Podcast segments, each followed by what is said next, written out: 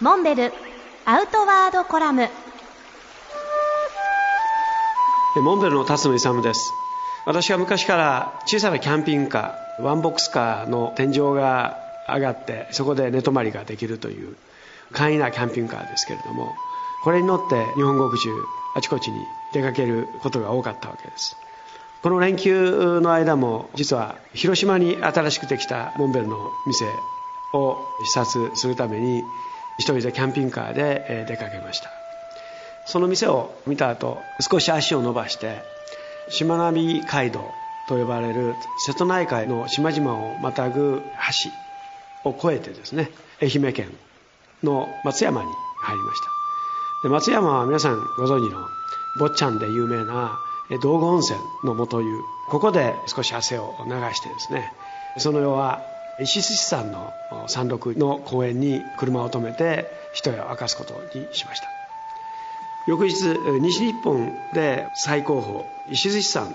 1982メーターの岩山ですけれどもこれを登ることにしました。最近石寿山もドライブウェイができてアプローチも随分楽になったわけですけれども土小屋と呼ばれる登山口から山頂を向けて登山を開始しました。で道は非常になだらかで起伏はそんなにないわけですけれども二の鎖と言われる岩場から一気に頂上に向けて垂直の岩場が続くわけです。もちろん迂回路もあるわけですけれども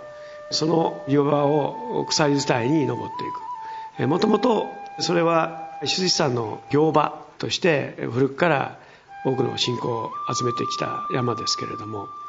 久しぶりにそれを登ったわけです。大体一つの岩場が60メーターを超える高さがありますから普通ロッククライミングで登ってもワンピッチ以上の長さがあるわけでそれを一気に登るという、まあ、正直